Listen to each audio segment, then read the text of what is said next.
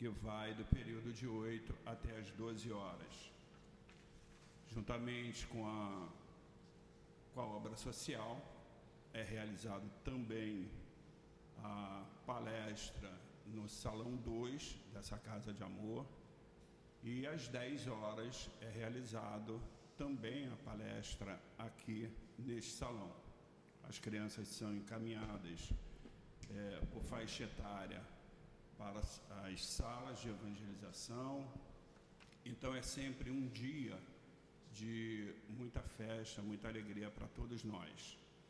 Realizamos agora então a nossa segunda reunião pública é, e queremos fazer alguns lembretes, dentre eles que amanhã, domingo, de nove a meio-dia, nós teremos aqui o quarto encontro com Jesus, né? o estudo sobre Jesus, o estudo da, da a função de Jesus na terra, o papel de Jesus na terra. Né? Então vai ser um domingo imperdível.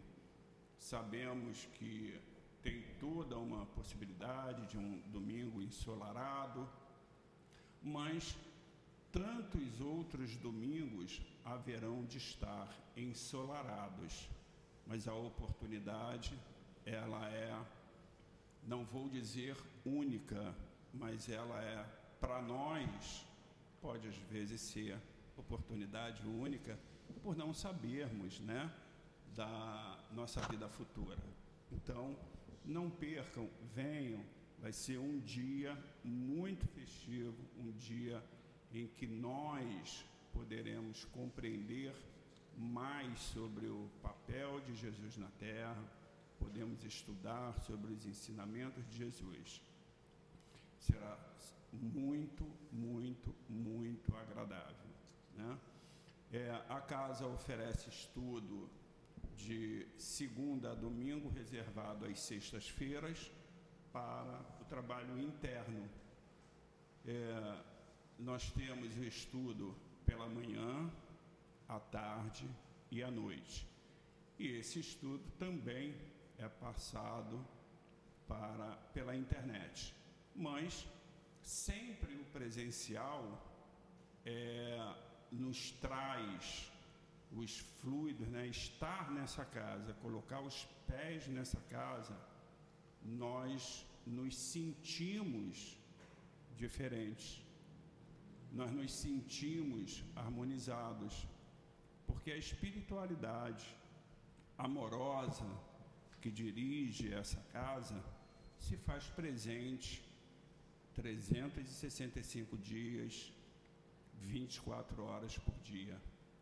Então, nós que muitas vezes nos aborrecemos lá fora, quando entramos nessa casa, tudo fica lá fora e passamos a ser harmonizados aqui dentro com essa espiritualidade, com todos os irmãos trabalhadores da casa que unidos pelo mesmo fim, pelo mesmo bem, que é o bem espiritual. Deixamos o bem material para trás, porque sabemos que nada levaremos, mas é sempre muito importante, se tivermos que enriquecer, que seja o enriquecimento do nosso lado espiritual. O material ficará o material muitas vezes nos traz conflitos, nos traz desavenças, mas o espiritual não. Então, que todos possam vir a essa casa, estudar. Nós temos a livraria que oferece livros de todo gênero do espiritual. É, nós temos o Pentateuco, as obras de Kardec, né? o livro dos Espíritos, o livro dos Médios, o Evangelho segundo o Espiritismo, o Céu e o Inferno e a Gênese. E tantas outras obras, como de André Luiz, da nossa querida irmã Ivone, enfim. Então, é, como se diz, estudar sobre a doutrina espírita é um bálsamo para o nosso interior. Então, que possam vir e reforçando que todas possam estar presentes amanhã, apesar de estar sendo marcada às 9 horas, pedimos que cheguem, né, por volta de 8 horas, 8 e meia, para que possam se harmonizar, ter os seus lugares assegurados, que nós temos certeza que assim como nós tivemos aqui na quinta-feira passada a reunião sobre ah, o dia de finados, que a casa encheu, a casa lotou. É, acreditamos verdadeiramente que amanhã também acontecerá a mesma coisa. Então, sempre muito bom poder chegar com antecedência. O nosso estudo de hoje se dá do livro, o, é, o livro dos Espíritos, nas questões 37 a 51. Quem vai fazer o nosso estudo, a palestra, é a nossa querida irmã Berenice, sempre que convidada, aceitando, seja sempre muito bem-vinda e que outros convites sejam feitos, porque ouvi-la verdadeiramente é sempre um grande prazer. No momento do passe, quem vai fazer a sustentação é a nossa irmã querida Maiara, trabalhadora da casa, que com muito carinho também preparou essa sustentação. É, na abertura será do Evangelho segundo o Espiritismo, no capítulo 19, a fé transporta montanhas, do item 1 ao item 5. Poder da fé, o item 1. Um. E que nós vamos então fazer a leitura do Evangelho segundo o Espiritismo, no seu capítulo 19, no item 1. Poder da fé. Não. O livro dos Espíritos você tem? Eu lhe passo. poder da fé. Quando Jesus foi para junto do povo, um homem aproximou-se dele e, pondo-se de joelhos aos seus pés, disse-lhe: Senhor, tem piedade do meu filho, que é lunático, que sofre muito, pois muitas vezes cai no fogo e muitas na água. Eu o apresentei aos teus discípulos mas eles não puderam curá-lo. E Jesus lhe respondeu, dizendo: Ó oh, raça incrédula e depravada, até quando estarei convosco? Até quando vos eis de aturar? Trazei aqui esse menino. E Jesus, tendo ameaçado o demônio, o fez sair do menino, que ficou curado no mesmo instante. Então, os discípulos vieram se encontrar com Jesus em particular e lhe perguntaram: Por que nós não podemos expulsar esse demônio?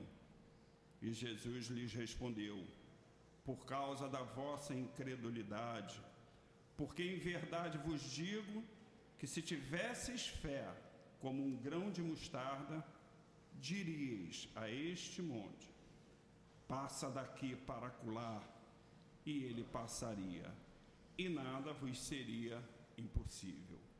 Mateus, capítulo 17, 14 a 20. Pai querido, Criador, aqui estamos mais uma vez, Pai. Em nome de Jesus, em, em seu nome, agradecidos que somos pela oportunidade da vida, pela oportunidade de termos amanhecido para um novo dia. Mestre Jesus, através dos teus ensinamentos, estamos podendo compreender o verdadeiro sentido da vida. Agradecidos somos aos espíritos bondosos que sustentam em amor esta casa. Altivo Panfiro, Antônio de Aquino, Doutor Erma, Doutor Bezerra de Menezes, Lurdinha, Cidinha, Dona Ivone, Chico Xavier e Allan Kardec. Em nome desses espíritos, em seu nome, Mestre Jesus, e em nome de Deus, pedimos também irradiação para o nosso irmão Maurício Guimarães, que encontra-se neste momento hospitalizado no CTI, no Hospital da Aeronáutica.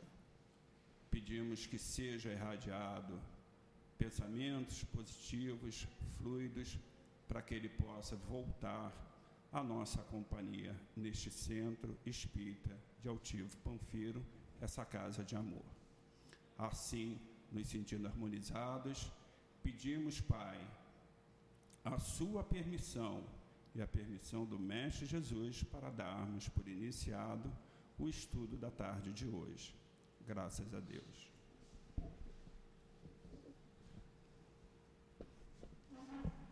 Vamos fazer a leitura apenas do item 37 do Livro dos Espíritos.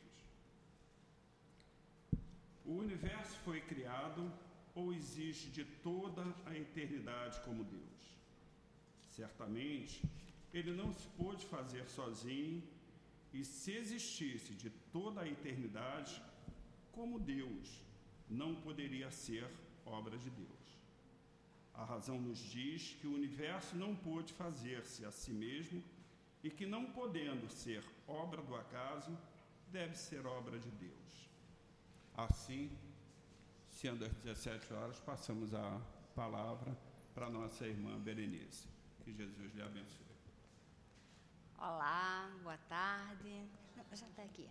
Já que cada um sinta a presença do seu amigo espiritual. Juntos, vamos sentir toda a ambiência da casa, esses amigos que se debruçam para nos ajudar, porque na hora que a gente invoca-os, na hora que a gente fala o nome deles, nos traz uma responsabilidade muito grande, porque nós aqui estamos representando toda essa equipe, toda essa equipe é, espiritual, né? Então, quem conheceu o altivo, quem conhece sobre os mentores da casa, para a gente entender como é que os mentores pensam, né? como é que tudo acontece, então, quando a gente chama por Antônio de Aquino, por Doutor Bezerra, cada um de nós tem que ser responsável porque a gente está querendo se associar a essa equipe espiritual. Né? E o tema de hoje é um tema que a gente tem que ter a fé, para a gente poder entender todo o processo de criação, para a gente é, buscar o entendimento e a fé é algo muito natural, ela está muito dentro de nós. Todo mundo veio para cá hoje. Em algum momento a gente se planejou um horário para sair de casa. Aí a gente fez mais ou menos quanto é que ia gastar no trajeto, se ia parar em algum lugar, se não ia. Mas a gente fez uma agenda hoje e elaboramos para que cinco horas estivéssemos aqui. Algum, alguém fala assim, não, quero chegar 15 minutos antes, outro 10 minutos, mas e cada um veio de alguma forma. Ninguém questionou, poxa, será que eu vou pegar um, um ônibus? Será que o motorista é esquizofrênico? Será que vai acontecer algum problema? Será que vai haver algum acidente? Será que eu vou chegar lá?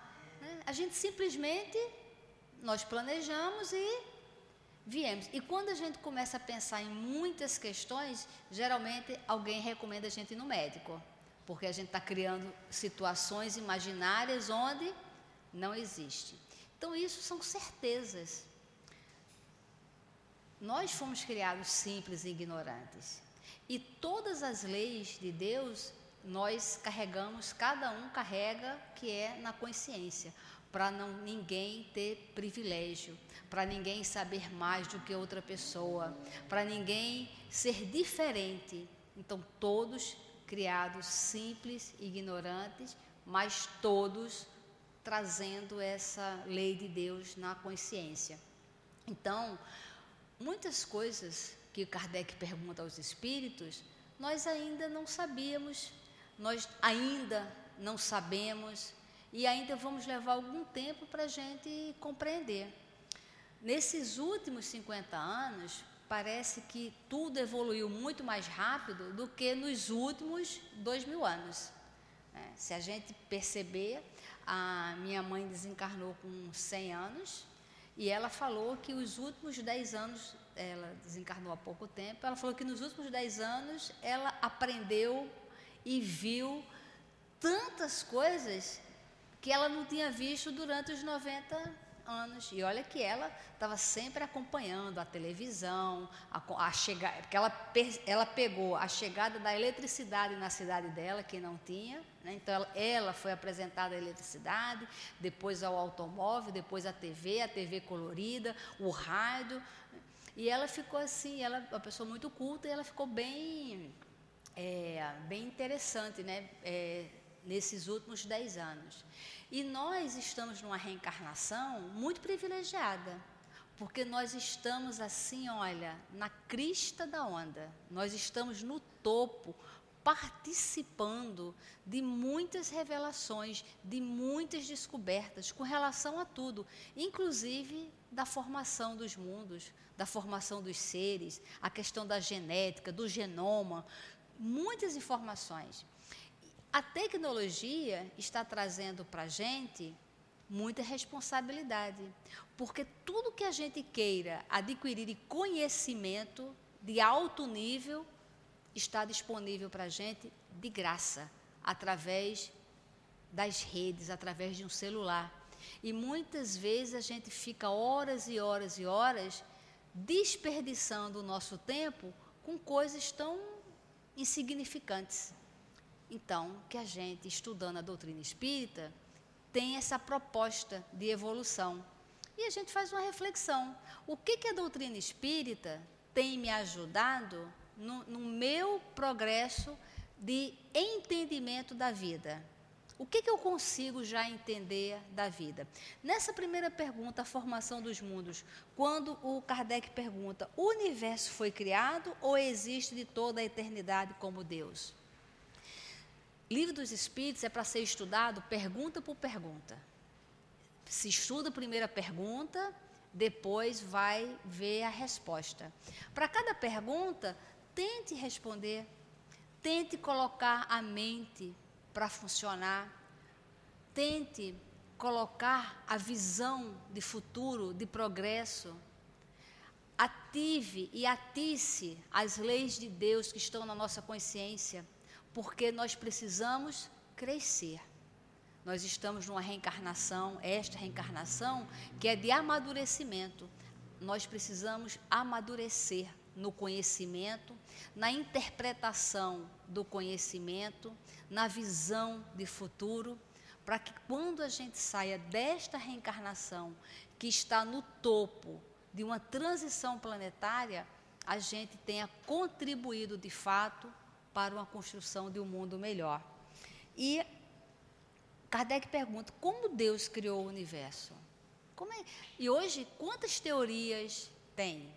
Tem a teoria do materialista, né, que foi do acaso, tem a, a teoria da, dos religiosos dogmáticos. E qual é a sua visão? Se você tivesse que falar, fazer uma redação sobre isso, como Deus criou o universo, que ideia viria na sua mente para você escrever? Se você tivesse que escrever 23 linhas para responder isso aqui. O que, que você sabe? Qual é o conhecimento que a doutrina espírita te trouxe? Qual é essa certeza que te trouxe? Né? E a resposta dos espíritos fala: para me servir de uma expressão corrente por sua vontade. Nada caracteriza melhor esta vontade onipotente do que estas belas palavras da Gênese. Deus disse: faça-se a luz, e a luz foi feita. Mas aí o Kardec ainda fez outra. Mas podemos conhecer o modo da formação dos mundos? Então, Kardec, ok, respondeu essa, então vamos para uma outra pergunta. Isso, para a gente entender como fazer pergunta, é fundamental na nossa vida. Não vamos aceitar nada que a gente não consiga fazer uma pergunta e ter uma resposta com uma lógica. E que essa resposta, para nós, ela tem que fazer um sentido de progresso, um sentido de visão de futuro. A coisa que os espíritos mais querem é que a gente raciocine, que a nossa fé seja raciocinada. Veja que no Evangelho a fé transporta montanhas, esse item que foi lido é o poder da fé. E essa fé tem que ser raciocinada. Não pode mais ser aquela fé cega. Não pode ser, mas é porque é. Hoje a educação e hoje tudo que está no mundo está nos gritando: não pode mais ser nada, é porque é. Tudo tem que fazer um sentido. E a metodologia de Kardec, de fazer as perguntas, é para isso. A pergunta, a dúvida, ela é super sadia. Se a gente perguntar e aguardar a resposta. Compreender a resposta. Dessa resposta, se gerou alguma dúvida, se faz outra pergunta. E isto é a dúvida sadia que nos leva ao crescimento. A dúvida perturbadora é aquela que você pergunta por quê, quando se vai responder na metade, você faz uma outra pergunta. Quando se vai responder na metade, você faz outra. E aí você se torna o questionador, que vai de nada para lugar nenhum. Você perde seu tempo, você perde o tempo, às vezes, até de um professor, de alguém que possa te dar um manancial de conhecimento mas vai de nada para lugar nenhum. Então a gente tem que questionar, a gente tem que ouvir, a gente tem que analisar a resposta. Essa resposta a gente tem que ver a visão de futuro, onde é que ela se encaixa. Porque para essa resposta, quando ele falou, mas podemos conhecer esse modo, já que, ele, que Deus falou, faça-se luz e fez, que foi por essa vontade, esse processo tem como a gente conhecer, e aí os Espíritos falam, tudo que se pode dizer e o que podeis compreender é que os mundos se formam pela condensação da matéria disseminada no espaço. Quando ele falou isso, muita coisa não se sabia de física, muita coisa não se sabia de química, muita coisa não se sabia de lógica. E aí a gente vai vendo que entre linhas estava tudo revelado, que hoje a ciência está chegando.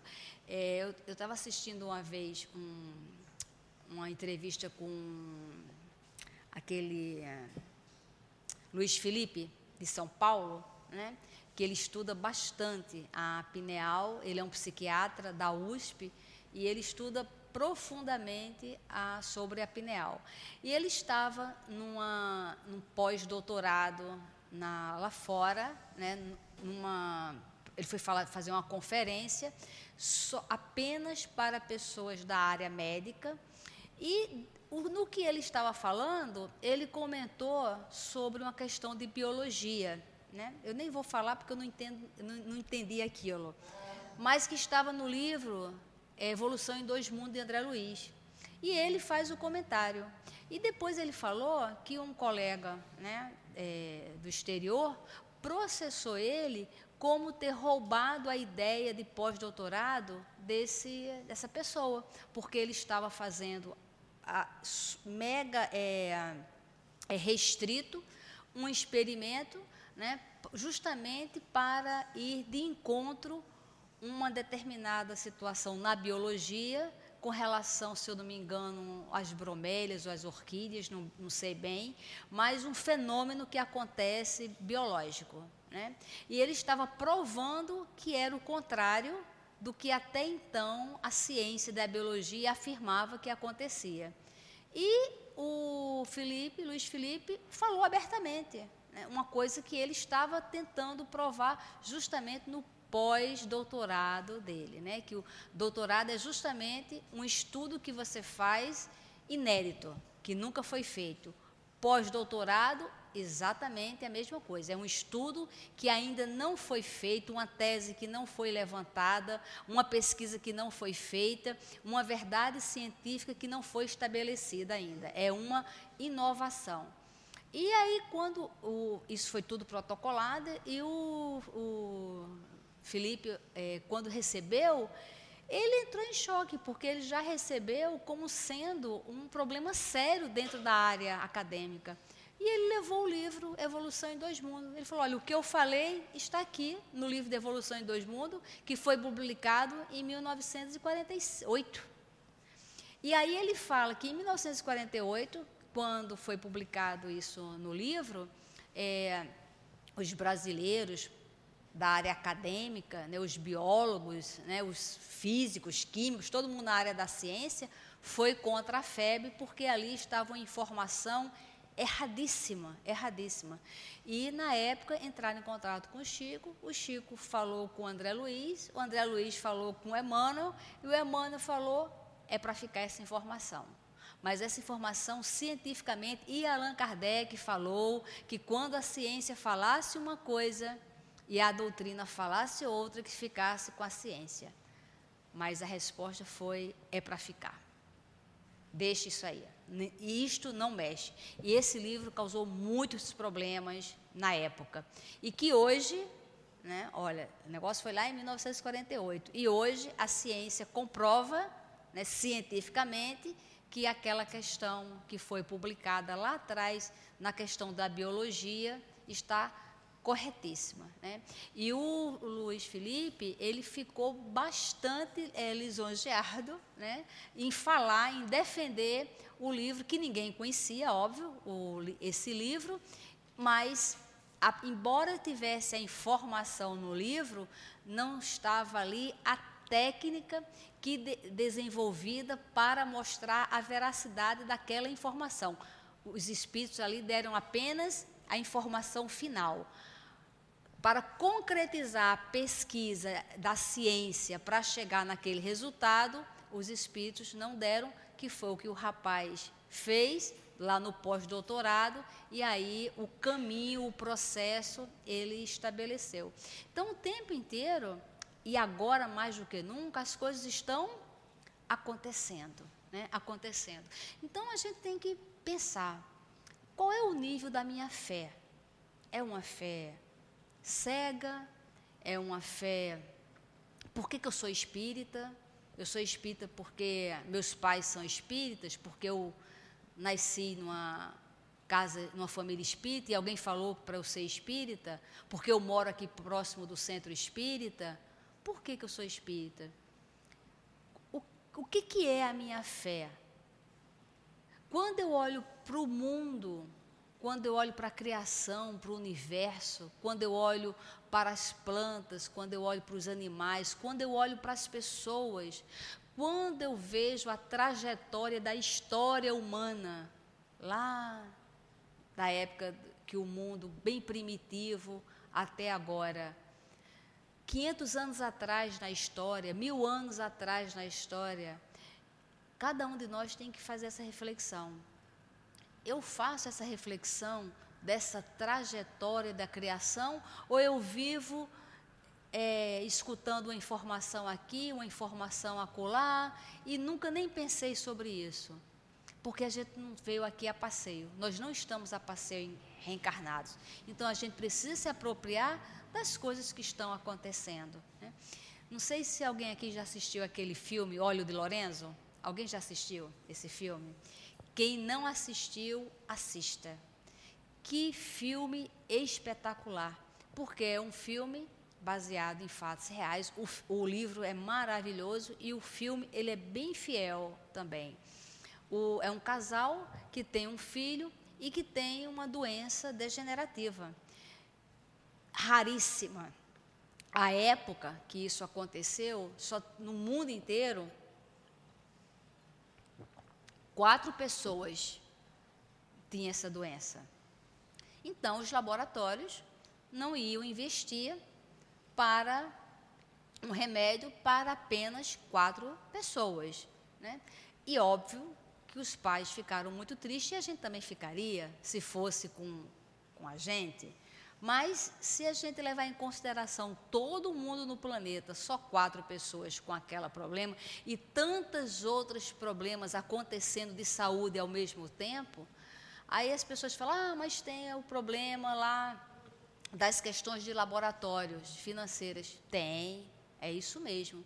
Se na próxima reencarnação nós viermos donos da, da área médica, donos de é, indústrias farmacêuticas, como é que a gente vai se comportar?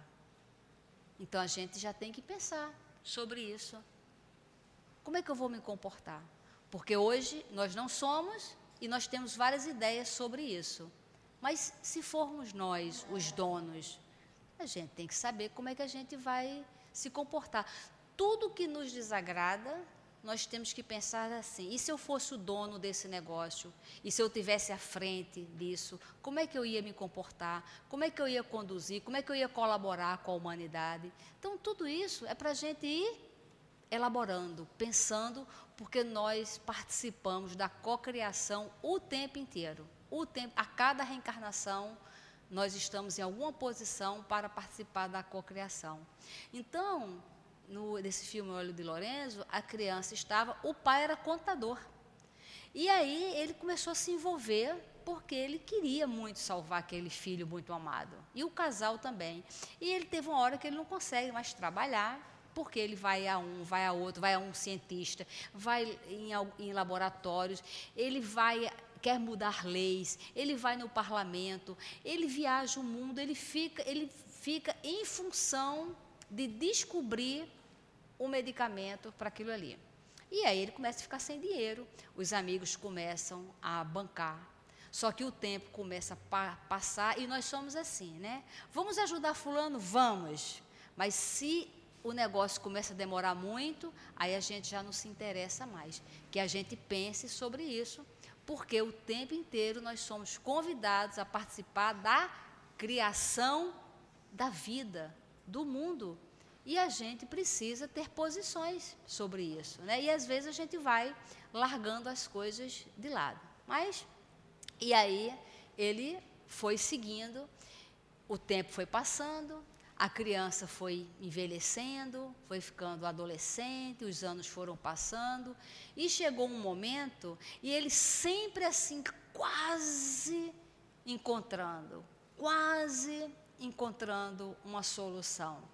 Só que chegou uma hora que a criança já não era mais criança, já era um adulto, e estava tão degenerado fisicamente que, mesmo que ele conseguisse o remédio para curar, não ia adiantar, porque o físico já estava irreversível, não conseguiria curar de jeito nenhum. A mãe desiste. Bom, se eu não posso mais curar meu filho, para mim, chega. E o pai, com essa fé que transporta montanhas, e o pai querendo participar da criação do mundo, querendo participar da criação, da inovação, da salvação, querendo fazer parte da humanidade. Quando a mãe desiste, ele pensa, pensa ele, e ele narra isso, né? Olha, com certeza o meu filho eu não posso mais curar. Mas quem sabe eu posso curar o filho de alguém? Quem sabe? E a partir dali ele continuou o mesmo trabalho com a fé, com o empenho de fazer alguma coisa, não mais para ele, para o filho dele, mas já pensando nos filhos dos outros. E aí, não sei se vocês se lembram, que é a cena mais linda, né? O pai está exausto trabalhando na área da química, né? Porque era os componentes químicos. E aí o pai trabalhando na mesa, cochila. Quando ele dá uma cochilada, acontece um fenômeno que tão bem é explicado através da doutrina espírita, que é o desdobramento através do sono. Né? Porque quando a gente dorme, o espírito sai do corpo. E o garoto, o rapaz, era apenas a máquina física que estava completamente é, sem uso, não podia mais usar porque estava completamente comprometida. Mas o espírito vive, o espírito é livre. Né?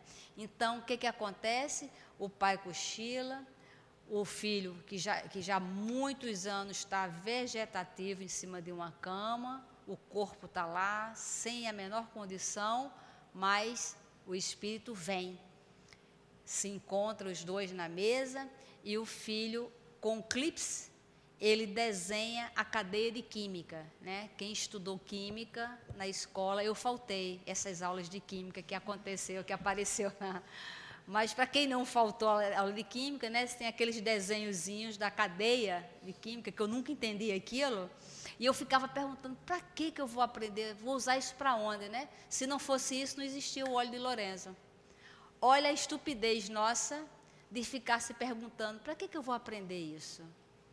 Quando, na verdade, a gente tem que se estimular de o que mais eu posso aprender? Ah, deixa eu aprender isso aí. Não, deixa eu aprender isso aí. Vai que eu precise. Então, o menino, em sonho, ele chega na mesa e desenha a cadeia química que faltava para o componente do óleo de Lorenzo. Pronto, e a partir dali, ele cria o óleo de Lorenzo, não consegue mesmo curar o filho dele. Nesse período, já se passaram tantos anos que dos quatro casos do mundo, já tinha mil e tantos né? E quando se concretizou tudo e foi filmado, o, esse, o filme foi filmado, né? ele escreveu o livro e virou filme, já tinha, sei lá, quarenta e tantas mil crianças, todas que foram salvas pelo óleo de Lourenço. Então, a gente vê aí o que? Uma grande oportunidade e que todos nós temos. Porque quando a gente é convidado para vir numa casa espírita, quando a gente é convidado para ser espírita, para estudar a doutrina espírita, para estar é, participando da cocriação, nós estamos aí para responder se vamos ou se não vamos. Né? Então, estudar é para a gente ter essa compreensão de tudo. Tem coisa que ainda não dá para a gente compreender. Se a gente falasse aqui do óleo de Lorenzo a cadeia química, eu acho que aqui só meu marido que é químico ia entender aquilo. Eu acho que eu não ia entender, né? E muitas pessoas não iriam entender. Mas existe, mas salva. Então, mesmo que tem assuntos da doutrina espírita que a gente não consegue se aprofundar para entender, mas que a gente apreenda, que a gente guarde para a gente, porque isso vai fazer todo o sentido para que a gente avance. Então, o Kardec pergunta assim: os cometas seriam, como agora se pensa, um início de condensação da matéria e mundos em via de formação? Olha, hoje já se tem uma ideia, tantas coisas diferentes. Né? E olha o que, que eles respondem. Isto está correto, porém, o que é absurdo é acreditar na influência deles. Refiro-me a essa influência que vulgarmente lhes atribuem, pois todos os corpos celestes têm sua parte de influência em certos fenômenos físicos. Gente, deixa eu contar uma coisa. Minha mãe, ela desencarnou, ela nasceu lá no início do século, né, numa cidade que uh, no Nordeste e onde a linha do Equador, né, a linha imaginária do Equador, era passava em cima da cidade. Teve um cometa no início do século que estava assim sendo esperado pela astronomia do mundo. E de repente nessa cidade, gente, imagina no interior da Paraíba, lá em, foi 1920 e poucos, mais ou menos, no interior não tinha eletricidade lá nessa época, e minha mãe era criança, E aí minha mãe falou o seguinte: o padre Cícero era muito amigo da minha avó. A minha avó era médium, ostensivo, e o padre Cícero também, né? E minha mãe falava que o padre Cícero era mágico. Eu, por que, mãe? Ah, porque ele chegava lá, aí jogava o. Era, era um, minha mãe eram 18 filhos, né? E aí ele jogava o chapéu e grudava na parede. Aí ele mandava as crianças ir pegar e ele ficava manipulando. Ele era um médio de efeitos físicos, a quantidade de fluido daquelas crianças dentro de casa, alegres, gerando mais fluido ainda, ele manipulava aquilo e ele ficava lá no transporte né, do, do, do chapéu de um lado para outro, e ele era mágico e dominava a criançada toda e tudo mais. E aí ele falou para minha avó para deixar todo mundo dentro de casa, porque ia dar um problema é, social na cidade. Né? Então, minha avó reuniu todo mundo e falou, explicou o que, que ia acontecer. Que, que acontece? Minha mãe falou que é, começou a aparecer é, alemães e japoneses. Nunca ninguém tinha visto um japonês na vida. E alemão, loiro, de olhos azuis, no interior da Paraíba, nunca tinha chegado nenhum. E falando uma língua que ninguém entendia e os aparelhos que eles chegaram.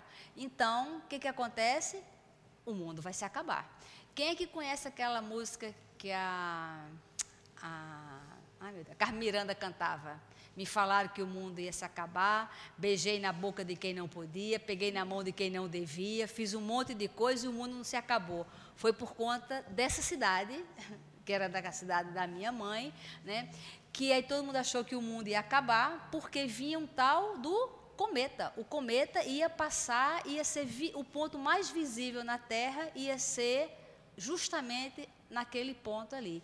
E começaram a chegar né, os cientistas, jornalistas, pessoas do mundo inteiro, e minha mãe falou que a cidade virou um caos social, todo mundo beijando na, na boca de quem não podia, dormindo na casa do vizinho, todo mundo, o mundo vai se acabar. Deixa eu aproveitar hoje, porque o negócio vai se acabar e o mundo não se acabou. O cometa passou, os alemães foram embora, a cidade acabou. Acabou a cidade, acabou. Porque as pessoas ficaram com tanta vergonha, tanta vergonha que foi impossível conviver numa cidade e virou, acabou. Não tem, hoje no mapa não tem mais essa essa cidade, entendeu? Por conta de não ter um raciocínio na, a família da minha avó ficou, foi uma família, um, é, elas e outros ficaram preservadas por conta dessa orientação que o padre Cícero deu para que todo mundo mantivesse contínuo, mantivesse todo mundo ali no comportamento, porque o negócio ia virar uma bagunça. Imagina as influências dos espíritos naquela cidade. E acabou, gente. Ah, acabou a cidade. Então, quando o Kardec pergunta né, sobre isso, e os espíritos falam: olha, não tem essa influência que vocês acham que tem. E hoje, o que, a quantidade de informações que nós já temos sobre os cometas, né, sobre tudo que acontece. Eu trabalhava na, numa multinacional e aí teve também uma vez que ia passar, né, o, ia ter um eclipse, e aí tinha o rapaz que trabalhava na, na limpeza e ele, Dona Berê, amanhã vai ser o dia do clips. Aí a Elo, que era da faxina, falou: não é clips, é eclipse. E quanta coisa veio aí à tona né, de, dessa, dessa astronomia que a gente não entendia. Quantas pessoas foram queimadas por falar sobre a Terra, sobre o Sol, sobre a Lua, sobre outros planetas, Gente, muitas pessoas foram queimadas. Então a gente tem que fazer uma análise da história para a gente se posicionar hoje nessa reencarnação. Allan Kardec, como Jean Ruz, foi queimado como um herege, porque tinha ideias diferentes da caixinha, porque tinha ideias de visão de mundo, de futuro, de criador. Leon Denis, como John Wycliffe, só não foi queimado porque ele era protegido pelo rei da Inglaterra, que não se dava com a Europa, com o Vaticano, com a igreja, a instituição da igreja. Então, protegia ele.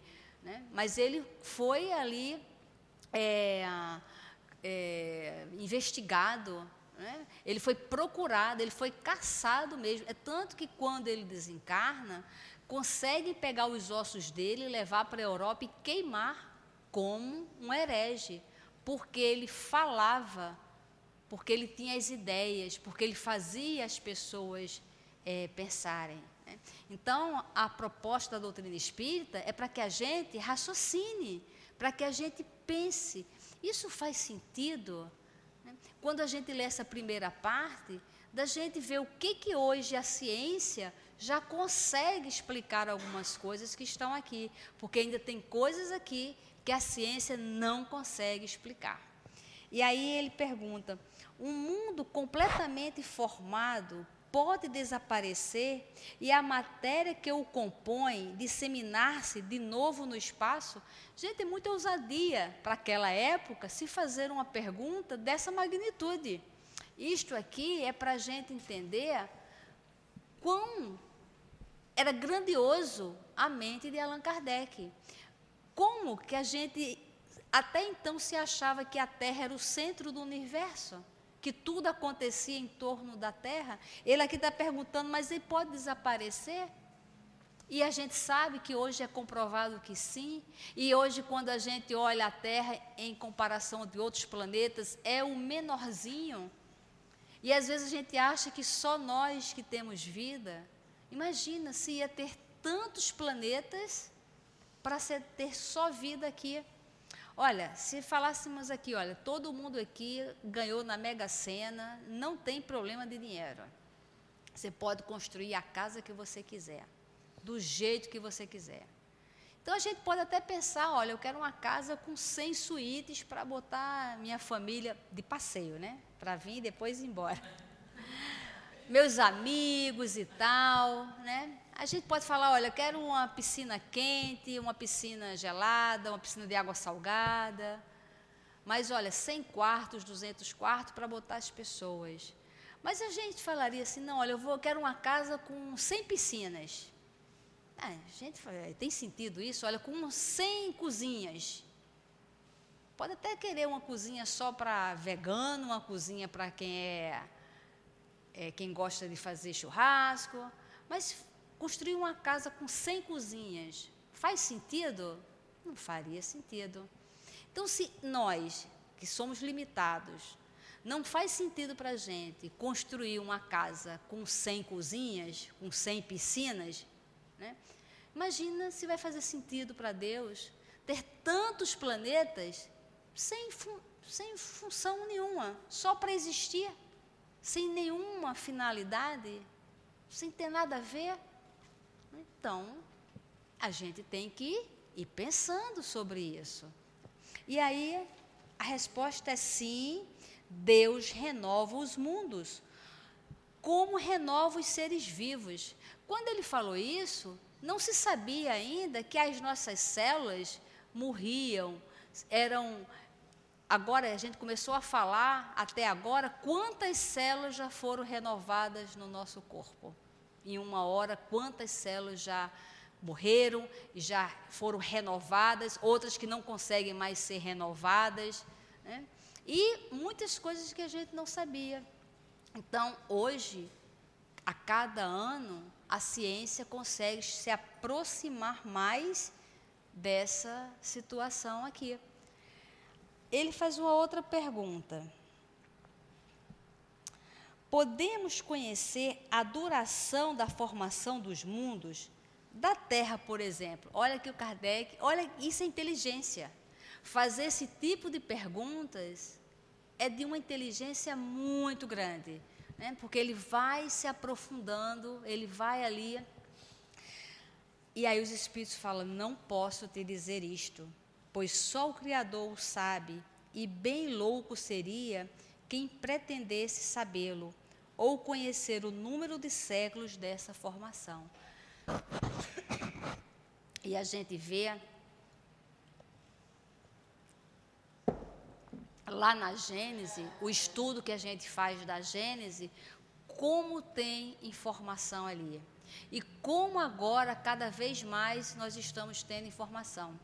E as informações são as mais diversas, porque hoje, no nosso planeta, nós estamos vendo assim uma decisão. Né? O mundo está passando por uma decisão. É o bem e o mal. E cada um de nós e se posicionando em que lado eu estou e como é que eu enxergo o futuro. Né? E essa questão do bem e do mal é tão delicada que Kardec faz, faz do, 18 perguntas sobre o bem e o mal. E a primeira é: como é que a gente faz para distinguir o bem do mal? Porque a gente faz confusão entre uma coisa e outra o tempo inteiro. Então, o mundo hoje está muito delicado.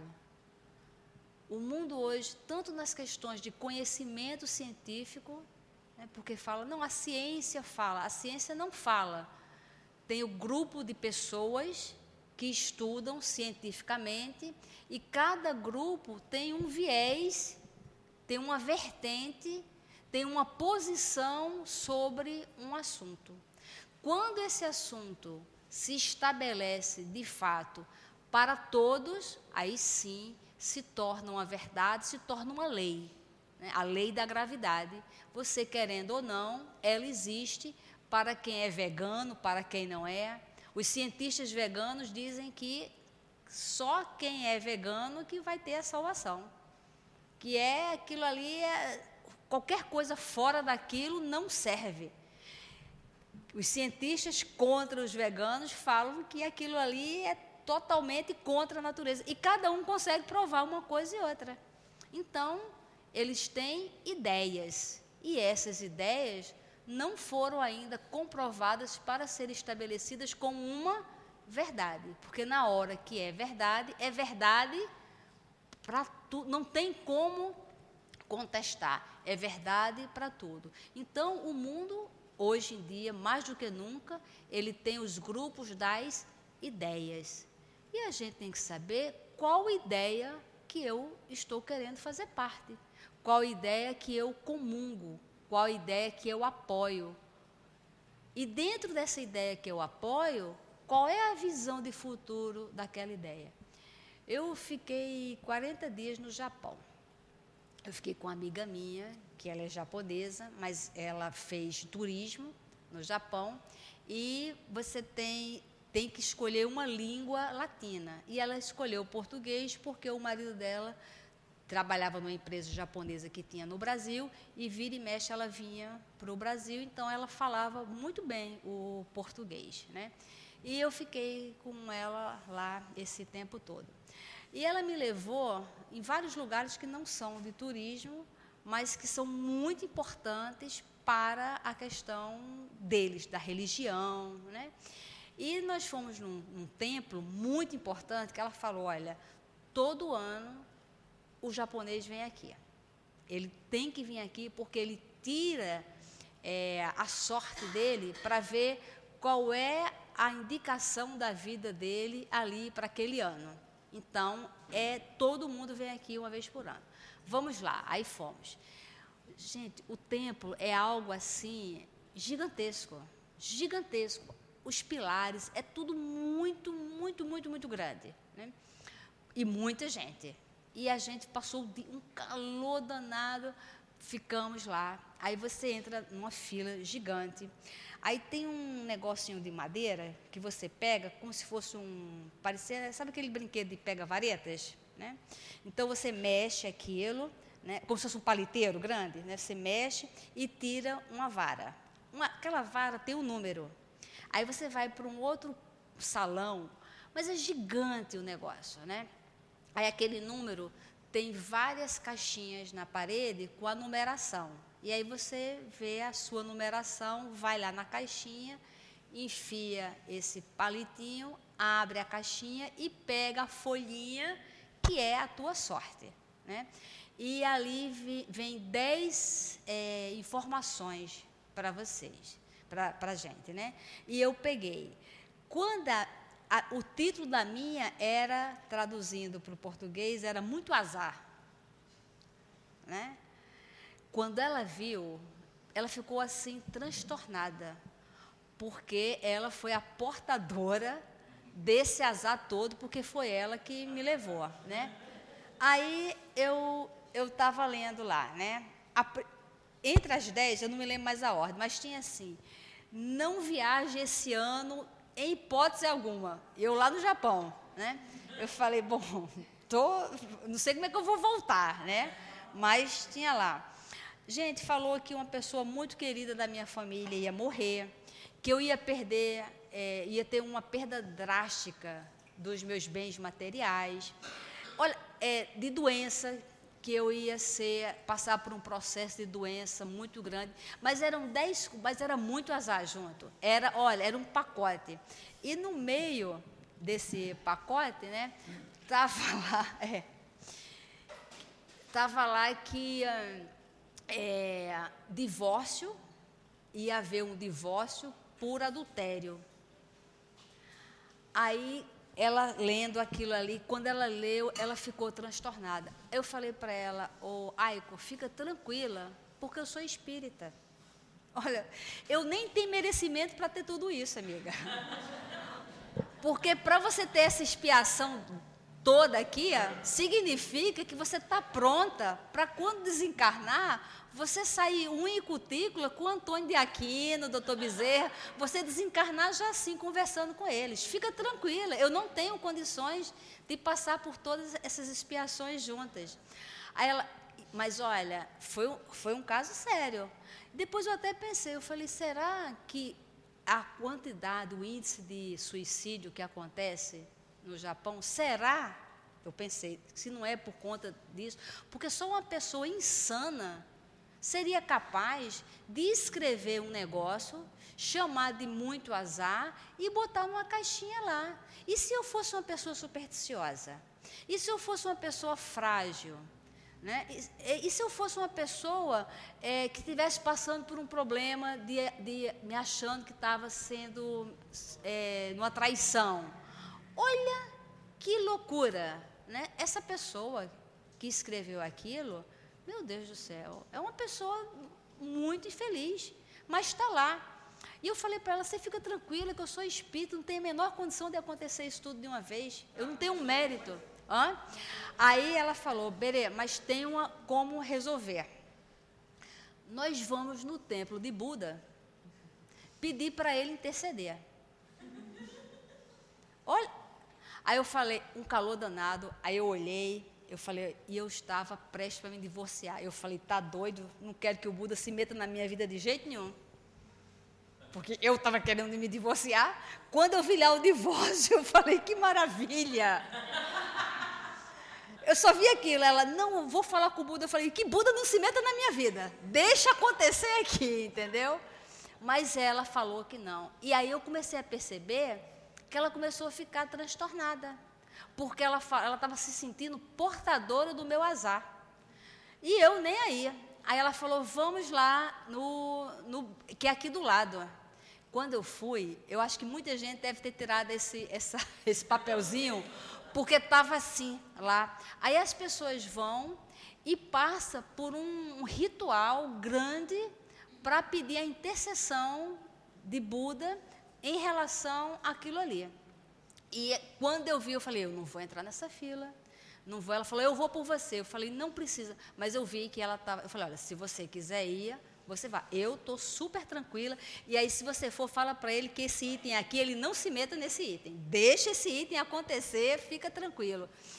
Gente, ela foi. Só que quando, enquanto ela foi, eu pensei, eu vou levar um papelzinho desse, que eu de, sempre dou aula e palestra, e eu quero mostrar. Aí eu voltei lá na caixinha e peguei outro papelzinho, e até está lá em casa. Quando ela me viu com. Aí ela foi, demorou umas três horas. Pra, é, eu fiquei lá um tempão, ela demorou umas três horas. Quando ela voltou, ela me viu com o papel. Ela, o que, que você está com esse papel? Eu falei, não, eu vou levar. Ela não pode. Eu falei, ah, esse eu vou levar. Eu vou levar porque eu dou aula, eu faço palestra e eu gosto de mostrar. É porque eu só lembrei disso agora, senão eu teria trazido. Está lá na minha casa, dentro de um saquinho plástico, porque quando eu dou aula sobre superstição, sobre fé raciocinada. Eu gosto de levar, porque ele está todo em japonês, mas no verso ele está na tradução em inglês, para que as pessoas vejam e vejam como isso, como a falta de fé, da fé raciocinada, pode arrasar a nossa vida. E a doutrina espírita ela é libertadora para que a gente saia da caixinha. E mesmo que acontecesse aquilo, ora, óbvio que eu vou desencarnar. Óbvio, a, a, probabilidade de eu adquirir uma doença é muito grande. Por quê? Nós nos alimentamos mal, né, respiramos mal, a gente vive numa complicação danada, a gente tem um monte de mágoas dentro da gente, um monte de sentimentos contraditórios. O corpo está. Pra... Alguém já morreu de muita saúde e o fulano deu uma saúde tão boa que ele morreu. Morreu de quê? Mina saúde. Saúde, olha, nota, a saúde dele foi subindo, subindo, subindo. Claro que a gente vai ficar doente. Claro que a gente vai desencarnar. Né? É, um relacionamento se romper, comum acontecer. Uma pessoa da família morrer, ter reveses, problemas financeiros, a gente está num mundo de provas e expiações. Claro que vai acontecer, ué, óbvio, a gente está aqui para isso, mas que isso não domine a nossa mente. Então, estudar a doutrina é para a gente se libertar, é para a gente né, e eu vi o quanto que essa moça entrou em sofrimento e a amargura dela de eu ter trazido o papel. Porque ela falou, então isso aí agora não tem mais nada a ver comigo, porque o papel original. Eu falei, então, o original tu entrega a Buda, mas aquele item você fala para ele não se meter. Esse aqui eu vou levar para o Brasil, porque eu preciso mostrar isso para as pessoas. E olha, eu me divorciei é, não morri, não adoeci, mas posso adoecer? Claro, eu vou morrer com certeza absoluta, que eu não vou virar semente. Né? Vamos ter problemas financeiros? Reencarnamos para ter esses reveses aí mesmo. E vamos que vamos. Então, estudar a doutrina espírita é isso. Entender sobre a fé é isso. É as coisas chegarem e a gente falar, ok, qual é a visão de futuro sobre isso? O que, que nós vamos fazer sobre isso? Então, não tem nenhum assunto que a gente não encontre na doutrina espírita. O assunto que nos aborrece, o assunto que a gente não sabe como resolver, o assunto que para a gente é um grande problema, se a gente buscar na doutrina espírita, no Pentateuco, nas 12 revistas de Allan Kardec, porque quando foi lançado o Pentateuco, as pessoas liam, não, não tinha centro espírita para estudar. As pessoas iam lendo e iam criando dúvidas. Nas dúvidas, o que, que a pessoa fazia? Escrevia para a sociedade espírita. Allan Kardec recebia aquela pergunta, aquela dúvida, aquele caos perguntava aos espíritos sobre aquilo, mandava a resposta de volta e aí ele criou uma, uma revista. Então, na revista espírita, é, é, são obras complementares do Pentateuco, porque ali tem um aprofundamento muito grande, mas muito grande mesmo. Tem muitos cientistas que fizeram muitas perguntas para Kardec e que os espíritos esclareceram. Nós temos as obras de André Luiz.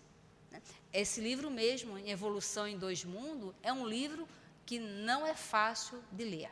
Não é, porque é um livro científico, é um livro técnico, é para quem realmente está na área científica que entende muito melhor. Então, vamos lá ler esse livro.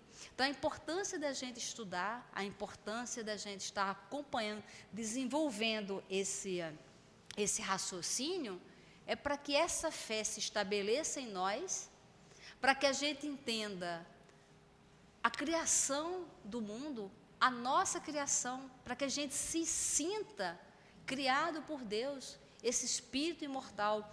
Lá no nosso trabalho, nós fazemos um trabalho com jovens, que são aqueles jovens que qualquer um de nós falaria: esse aí não tem mais jeito, não.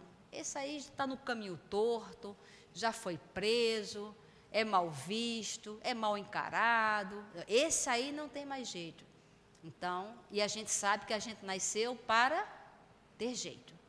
Então, a gente fala, quando quiser sair da, da vida torta, nos procura. E eles vão lá e nos procuram, e a, a gente faz um programa para ele. Que, que você sabe fazer? Qualquer coisa. Então não sabe fazer nada. Quando a gente fala que sabe fazer qualquer coisa, a gente não sabe nada. Então vamos profissionalizar. Passa pela jardinagem, passa pela horta, pela escola de pedreiro, pela padaria, pela cozinha, e a gente vai vendo ali qual é a habilidade. Mas a primeira coisa que a gente passa é: você sabia que você é filho de Deus?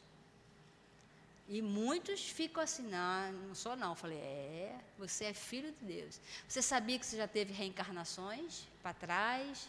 Que tem essa? Você sabia que você vai morrer? Você sabia que você vai ter uma outra reencarnação? E a evangelização deles é, é muito sobre a criação. Quando a gente fala de Deus, a gente fala sobre a criação do universo e como isto muda a visão de mundo desses jovens. Como eles refazem a meta de vida deles. E a gente vai vendo ali a doutrina espírita aplicada. E eles vão mudando, o semblante vai mudando, a situação vai mudando. Né? Teve um menino que eles todos passaram lá pelo abrigo quando eram crianças, a maioria da gravidez das mães a gente já conhece, né? E teve um que foi pedir para a gente ajudar, e aí ele falou assim: "Ah, tia, não, essa vida não, não quero, tia, não quero". E ele chegou muito desacreditado, desacreditando de Deus, desacreditando de tudo. Aí eu falei: "Mas você desacredita, mas de quê, meu filho?". Aí ele: "Tia, lá fui fazer lá um assalto. Né? Fiz tudo o que vocês ensinam aqui. Rezei, pedi para o meu anjo de guarda me ajudar, para o meu guia estar comigo, fiz o planejamento, tudo. Quando cheguei lá no dia do assalto e apareceu uma mulher que começou a gritar e foi uma confusão danada, eu fiquei super nervoso. Eu falei, pronto, e a sua reza, você acha que deu certo ou deu errado? Aí ele parou. Falei, e aí, o que, que você acha? Você orou, pediu para o teu anjo de guarda ajudar. Você acha que ele não ajudou? De dar tudo errado e você ficar com medo e você mudar a sua vida, aí a ficha caiu. Né? Mas que bom a semente da evangelização. Aqui é alguém trabalha com evangelização? Aqui é. Quem trabalha com evangelização tem uma responsabilidade maior. Também o bônus é maior. né? É. Oi? É, é porque são sementes que a gente coloca que a gente não tem noção quando ela vai brotar. Esse menino foi evangelizado pequenininho. Quando deu uns 10 anos, ele sumiu. Voltou com 16 para 17 anos, trazendo essa história. Porque na hora do assalto ele se lembrou de pedir a Deus que ajudasse ele. Deus me ajuda. Eu fico imaginando a programação dele, ele plasmando tudo, né? E que bom que ele não conseguiu e que e ele ficou tão nervoso porque ele falou, ele falou, não sei de onde é que saiu aquela mulher, porque estava tudo planejado, tudo, tudo, tudo e deu de repente deu tudo errado, né?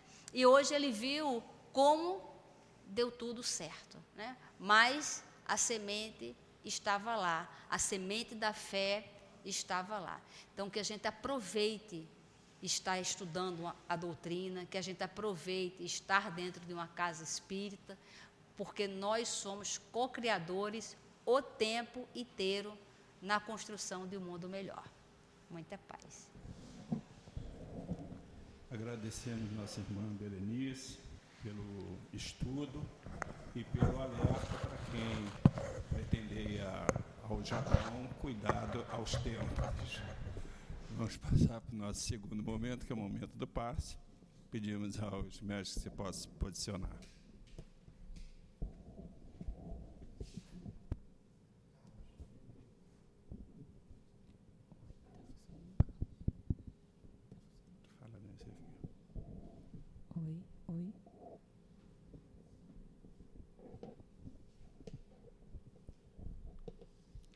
Querido Mestre Jesus, agradecidos que somos pelo estudo e agora chegamos ao momento do passe. Pedimos a Ti, Mestre, que por intermédio dos médios possam, pelas Suas mãos, pela influência dos espíritos amorosos, transmitam as energias e os fluidos que todos vieram buscar. E assim pedimos a permissão para darmos por iniciado o, o, o momento do passe. Graças a Deus.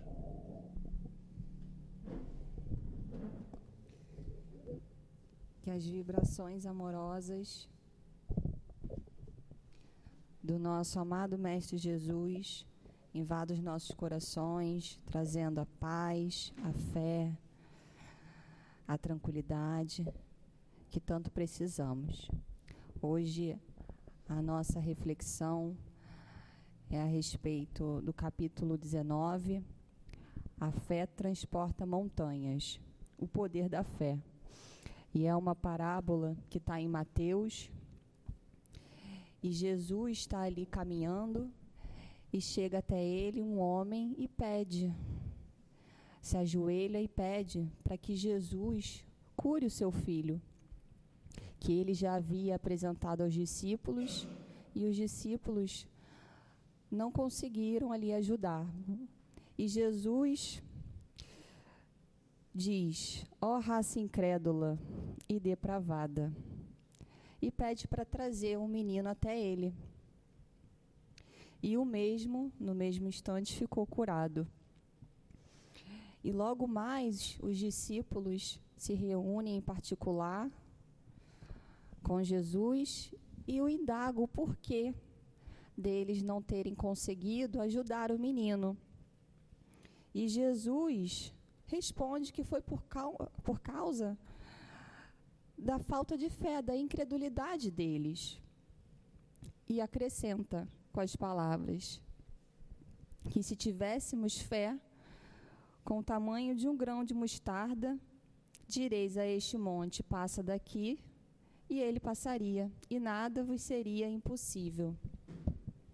E Kardec, a respeito dessa parábola, destaca quatro itens muito interessantes para a gente pensar, analisar a respeito da fé, da nossa fé. O primeiro ponto, ele vem esclarecer o que seria essa montanha, né?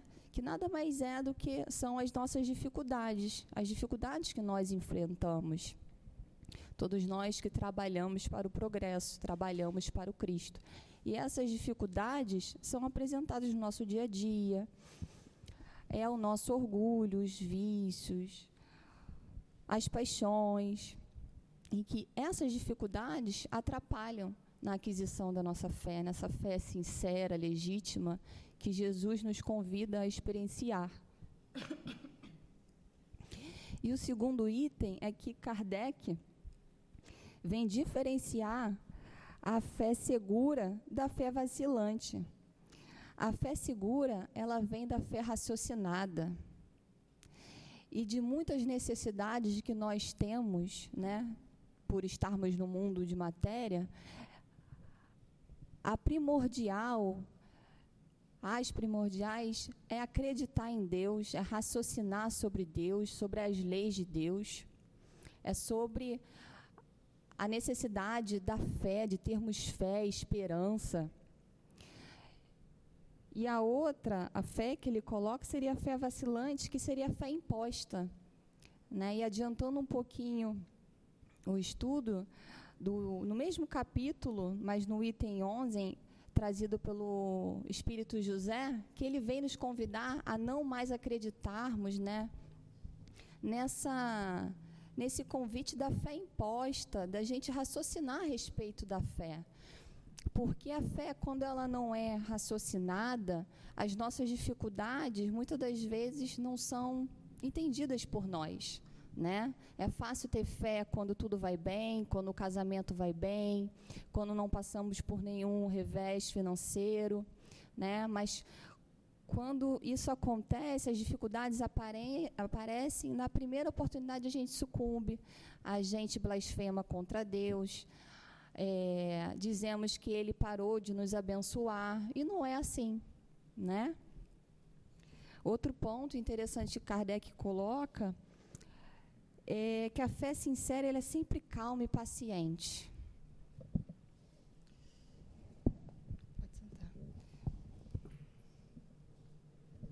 E o poder da fé, no item 5 que ele coloca, né, a questão de, dos discípulos não conseguirem ali curar, é, ela se dá nada mais é do que a ação do magnetismo, dos fluidos ali, né, o magnetismo com a junção da nossa fé, da nossa vontade de fazermos o, o bem. E o Evangelho é sobre nós, sobre a nossa atitude, sobre os nossos sentimentos, sobre os nossos pensamentos. Precisamos analisar o nível, o tamanho da nossa fé. Se hoje Jesus se materializasse hoje aqui, será que ele ainda é, nos diria que ainda somos essa raça incrédula e depravada, imoral? Que possamos analisar a respeito da nossa fé, das nossas convicções, para que possamos caminhar com mais segurança, com fé, com fé, com firmeza de fé, para que nas dificuldades que todos nós passamos, nós não venhamos sucumbir. Muita paz e firmeza de fé a todos nós.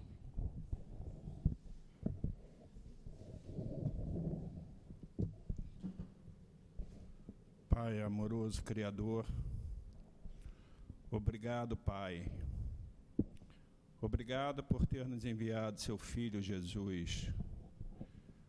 Obrigado, Mestre querido, pelos teus ensinamentos, pela luz que ilumina. Obrigado a essa falange de espíritos bondosos que aqui permanecem nesta casa de amor que temos como dirigente espiritual Altivo Panfiro e todos os demais, doutor Erma, doutor Bezerra de Menezes, Lourdinha, Dona Elvira, Dona Ivone, Chico Xavier, Allan Kardec, que todos que nos harmonizam, que todos que estejam presentes, que possam nos permitir nos retornarmos aos nossos lares com a sua companhia, mas, sobretudo, com a bênção de Jesus, com a bênção de Deus, com a proteção do nosso Pai e do nosso Mestre Jesus. E assim pedimos a permissão para podermos encerrar o estudo da tarde de hoje. Graças a Deus.